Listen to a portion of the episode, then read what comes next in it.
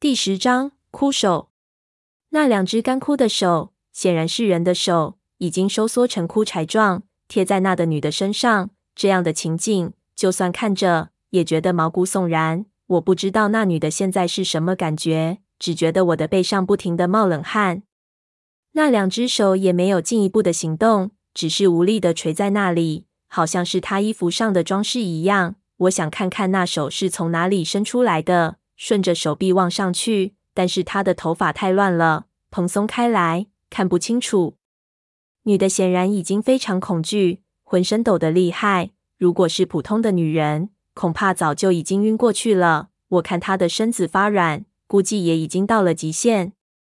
那船老大背对着我们跪着，一边磕头一边不知道念了什么。我听不懂他们当地的方言，但是也可以猜出来，他可能在进行某种仪式。估计是在求妈祖保佑。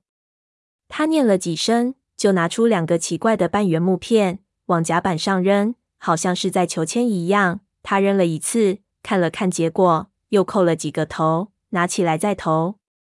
我看到他浑身开始发起抖了，大概问出来的结果不太理想。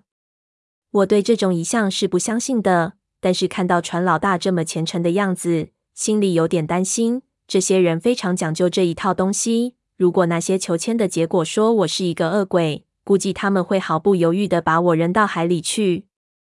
就在这个时候，突然那个女的惊呼一声，整个人突然往后一缩，也不知道是没抓稳还是被那鬼手拖了一下，竟然一下子就翻进鬼船里。这下子不得了，那鬼船一下子就飘了开去。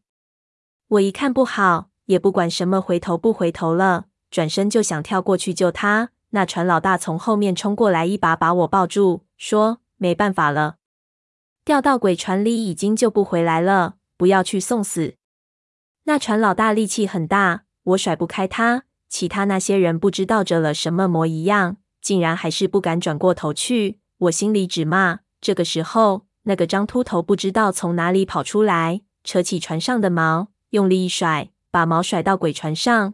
勾住了船舷，那鬼船游得飞快，一下子就把锚缆拉成直线。我们的船一震，硬生生被扯了过去。那个船老大吓得魂不附体，抽出把刀就去砍那缆绳，被那张秃一拳打翻在地上。其他船员毛了，一个个扑了上来。那张秃竟然拔出一把手枪，一把把船老大架住，大叫：“别动，不然我杀了他！”那几个船员没见过这种场面。这一嗓子竟然没人敢上来了。那张秃又对我说道：“小吴，我已经把他们控制住了，你快去救人。”我张大嘴巴，怀疑自己有没有听错。这么惊涛骇浪，难道要我游过去？他还想当然地瞪了我一眼，指了指那根缆绳，吼道：“快去！年轻人要勇敢点。”我摇摇头，这太可笑了。我体育本来是就弱项。游泳过去基本上就是送死。如果爬那根缆绳，估计就算我爬得到，也是剩下一口气，还怎么救人？这个时候，我听到那个女的在鬼船上尖叫起来。她拼命想爬到那根缆绳上面，但是好像被什么东西拖住了一样，没办法前进，只好用两只手死死抓住船舷，朝我大叫：“吴先生，救救我！”我听得心头一晃。猛拍了自己一个巴掌，大骂：“吴邪啊，吴邪！你他娘的还是不是男人？”这一巴掌我也不知道是把自己拍醒了还是拍懵了，突然就血气上涌，一咬牙大叫：“死就死了！”我深吸一口气，先拿起一边的游泳眼镜戴上，然后脱掉鞋子，走到船舷边上，笨拙地抓住那根绷得很紧的缆绳。只见前面是惊涛骇浪，那绳子还不时淹到水里去。那根缆绳大概就是二米长，结实程度绝对够。如果手脚快一点，也不是很危险。主要的麻烦还是在绳子上被浪打下去。想到这里，我的心里也稍微活动了一下。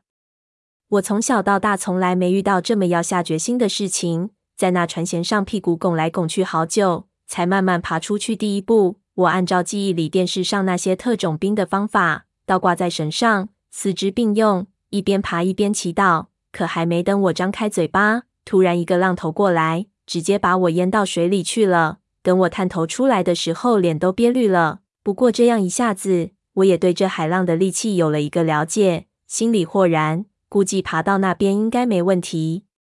就这样，我在有浪打过来的时候就不动，等出水就爬几步。也不知道过了多久，我已经很靠近那艘鬼船了。这个时候，一个巨大的浪打过来，我整个沉到了水下。这一下子，我几乎被压到了一米多深，人都有点被拍懵掉了。我憋住呼吸，睁开眼睛一看，突然看到了一幅奇特的景象。只见那艘鬼船的船底有一根长满海锈的链条，很长。离奇的是，那链条末端有一块奇怪的东西，在很深的水底，看不清楚。我吐出口气，正准备仔细看一看，突然那缆绳一抬，我就出了水了。这一下，我在浪尖上往下一看，看见那个女的面朝上，正在用一个奇怪的姿势往鬼船的船舱里爬。我一看就吓呆了，拖着她前进的。不是他自己的手，而是那两只干枯的鬼手。我看他一动也不动，好像失去了知觉，别无选择，只好手脚一发力，爬了过去，然后一个翻身摔进鬼船里，倒在甲板上。